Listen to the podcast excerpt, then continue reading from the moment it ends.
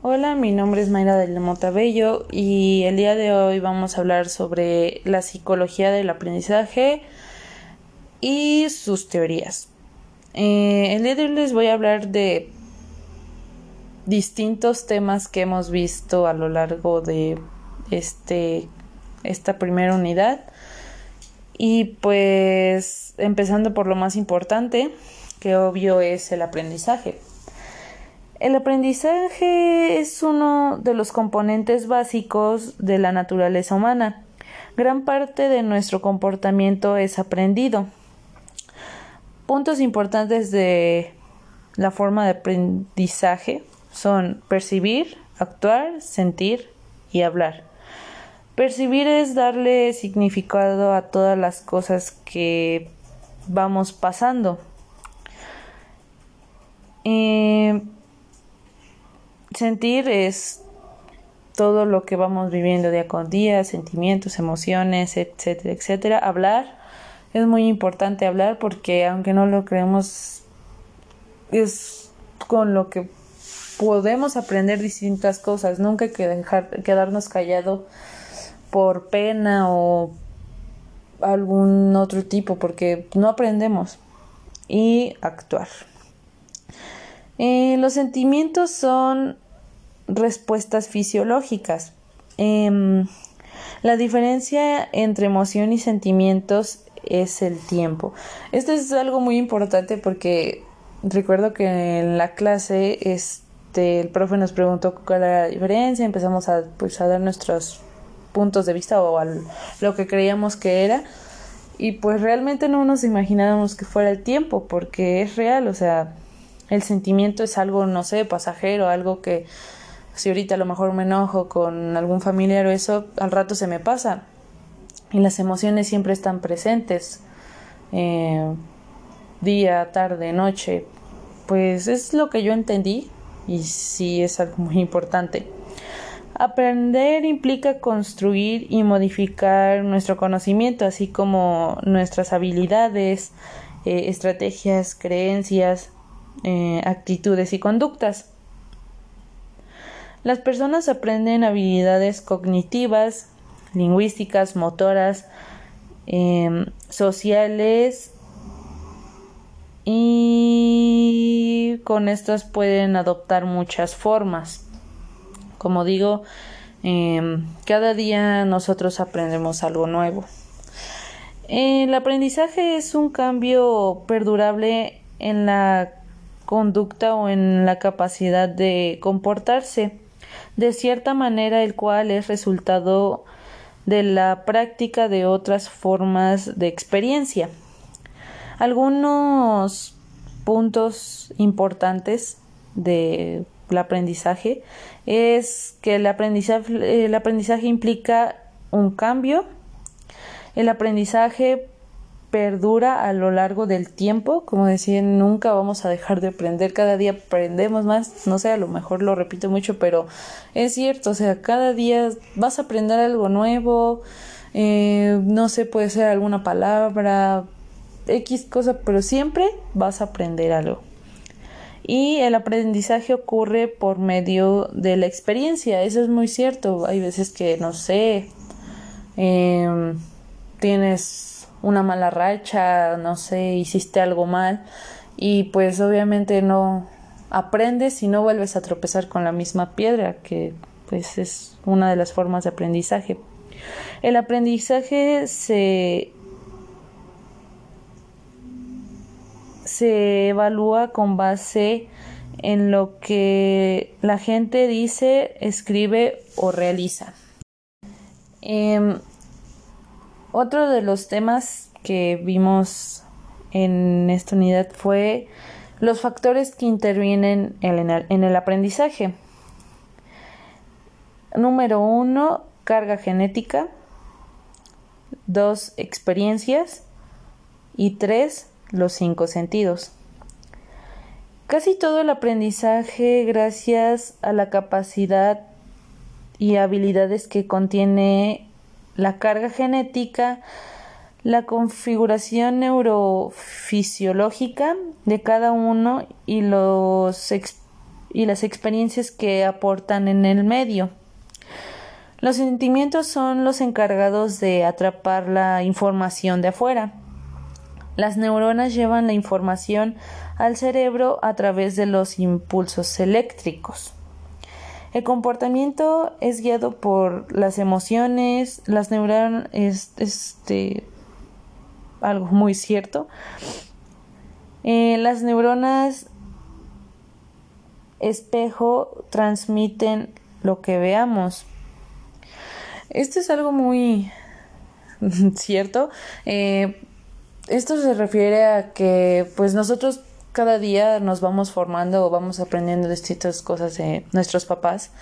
Y las neuronas espejo a esto se refiere, que hay veces que nosotros somos demasiado parecidos a nuestros papás porque hacemos lo mismo que ellos, a lo mejor actuamos igual, ciertas cosas hacemos lo mismo, o sea, copiamos lo que ellos hacen porque, no sé, creemos que está bien, o sea, sí, hay veces que está bien, a lo mejor hay veces que copiamos cosas malas, no sé, pero esto tratan las neuronas espejo. Eh, el factor cognitivo se refiere a las funciones del cerebro, percibir, observar, interpretar, analizar, asociar, clasificar, comparar, expresar, retener, sintetizar, eh, deducir, generalizar y evaluar. Las operaciones de pensamiento descritas anteriormente nos nos ayuda a cómo enfrentar la realidad del mundo que nos rodea. Otro tema muy importante es la enseñanza y el aprendizaje. La enseñanza y el aprendizaje van relacionadas. La enseñanza hace referencia a transmitir conocimientos y, por ejemplo, cuando vamos a la escuela, o sea, la escuela es eso, nos enseñan distintas cosas, nuestros padres nos van enseñando varias cosas. Eh, la enseñanza es una de las es una de las prioridades para la educación. Eh, el aprendizaje es la aplicación de conocimiento. Y aquí es como entendemos cuál es la relación. Eh, pues la enseñanza es lo que nos van, enseñando, o sea, lo que aprendemos día con día. Lo que nos van, no sé, a lo mejor tu mamá te enseña a cocinar, tu papá te enseña, no sé, manejar, algo así. Y el aprendizaje es la aplicación, o sea, como que el aprendizaje ya depende más de nosotros, la enseñanza nos la da, nosotros tenemos que aplicarlo para que aprendamos de esto. Eh, dos principales funciones del cerebro son uno, procesar información a través de los cinco sentidos. El cerebro le da significado a las cosas que vemos. Dos, eh, el manejo de la conducta, dirigirse a la conducta.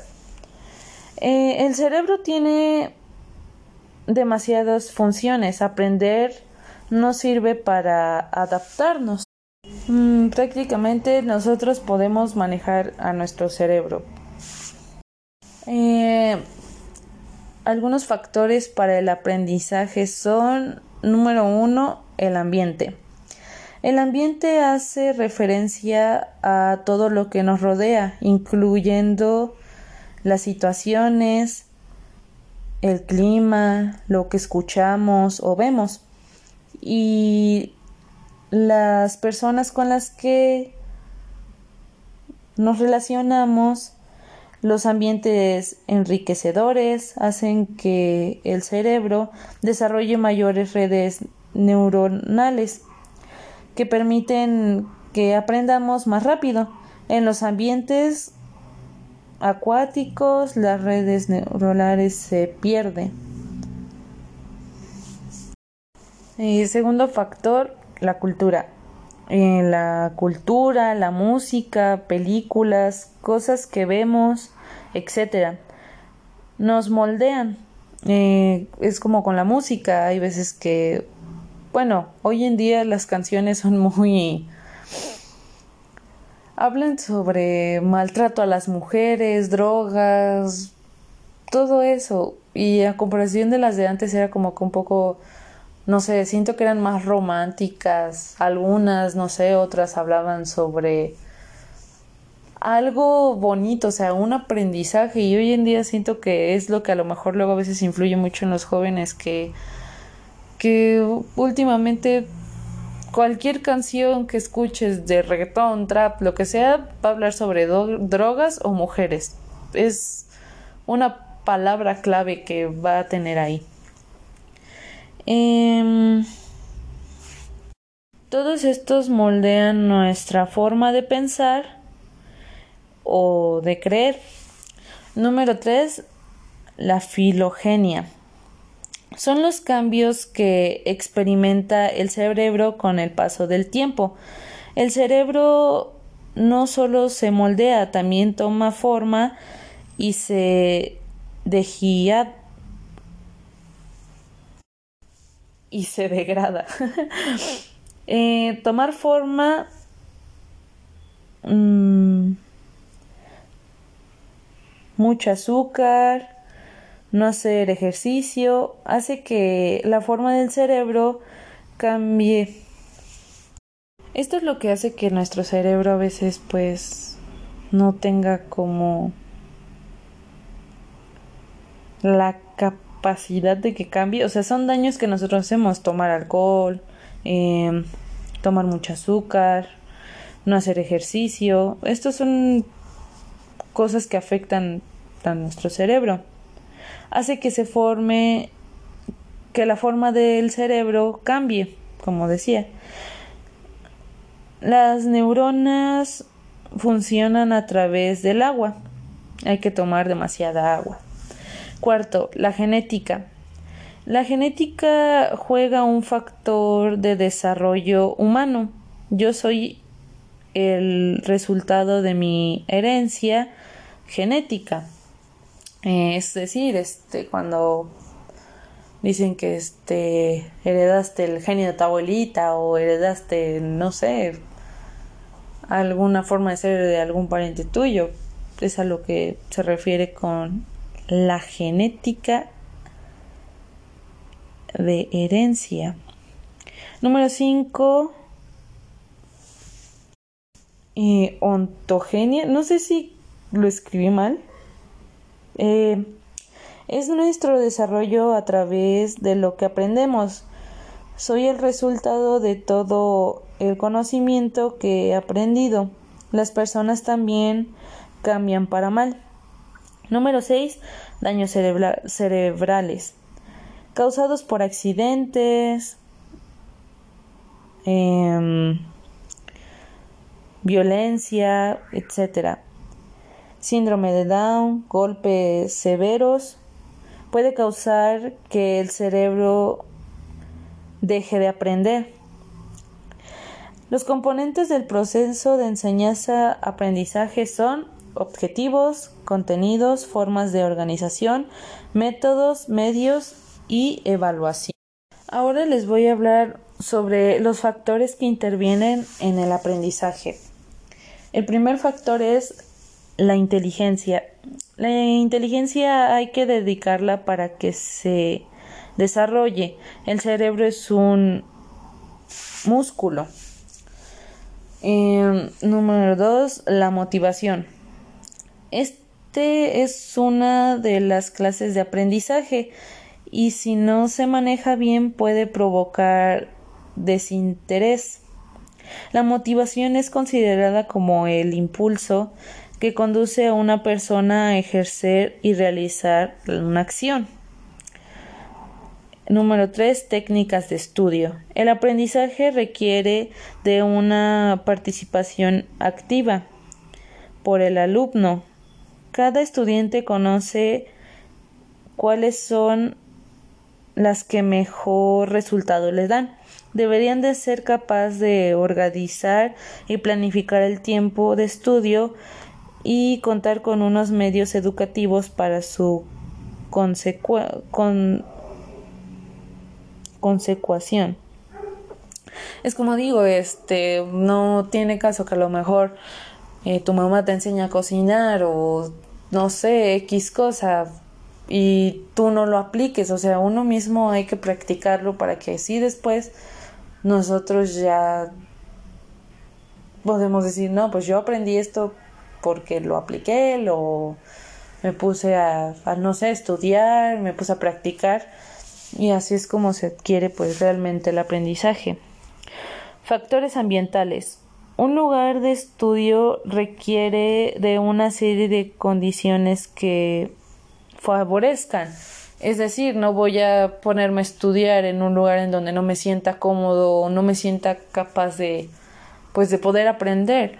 Eh, por ejemplo, no es lo mismo al estudiar en un lugar tranquilo, donde puedas este, estar en paz, eh, no sé, que tenga luz, eh, tantito aire, un lugar donde tú te sientas cómodo, a que te pongas, no sé, estudiar en un lugar donde hay mucho ruido, es oscuro, estresante, en mi punto de vista, algo así, pues yo no podría aprender realmente.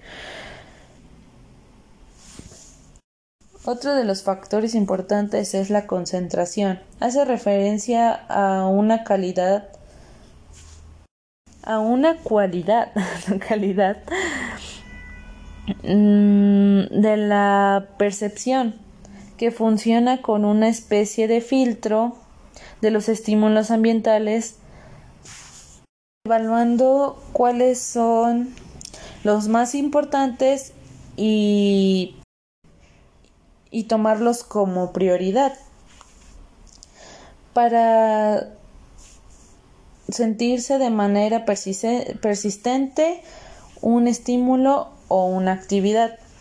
Otro factor es la memoria, que es uno de los más importantes. Hace referencia a la capacidad de retener, almacenar y recuperar información de memoria. El cerebro humano tiene diversos tipos de memoria de acuerdo con su duración y su contenido. Ahora les platicaré un poco sobre las teorías precursoras del aprendizaje. La psicología está determinada por las teorías. Las teorías surgen de un evento que provoca una idea eh, y la idea crea la teoría. Las teorías nos permiten conocer de manera exacta. La teoría es un conjunto de organización y de ideas que explican un fenómeno dedicado por la observación, la experiencia o el razonamiento. Su función es describir un fenómeno que son objeto del estudio de alguna ciencia. Los términos han permitido que la psicología avance como ciencia. Ahora el racionalismo y el empirismo. El, em, el empirismo es lo que aprendemos y el racionalismo es la explicación distinta a cómo aprendemos. Eh, algunos autores racionalistas son Descartes, Spinoza y Lewin, algo así, no sé si lo estoy pronunciando bien. Y algunos empiristas fueron Locke, eh, Home y Bergeirs, eh, no sé si se pronuncia. Ahora sí, la definición de empirismo es una corriente fisiológica que considera la experiencia como criterio o norma de verdad en el conocimiento. Niega la la absolutación de la verdad reconoce que toda la verdad debe ser puesta o debe ser puesta a prueba. A partir de la experiencia, la experiencia nos iba a permitir modificar el conocimiento. El racionalismo es una tendencia fisiológica filosófica que considera la realidad gobernada por un principio inteligible. Según el, Según el racionalismo, los primeros principios del conocimiento ya están en nosotros y no provienen de la experiencia. El racionamiento, es el racionamiento es lo único que nos puede llevar a la verdad. Y bueno, eso sería todo. Yo traté como de eh, decir lo más importante y tratar de dar un ejemplo de algunas cosas. Prácticamente todo se trató del aprendizaje, de cómo aprendemos, qué es lo que nos puede ayudar a aprender, algunos este, factores em, sobre el racionalismo y el empirismo. Y pues nada, espero que me haya entendido y eso sería todo. Gracias.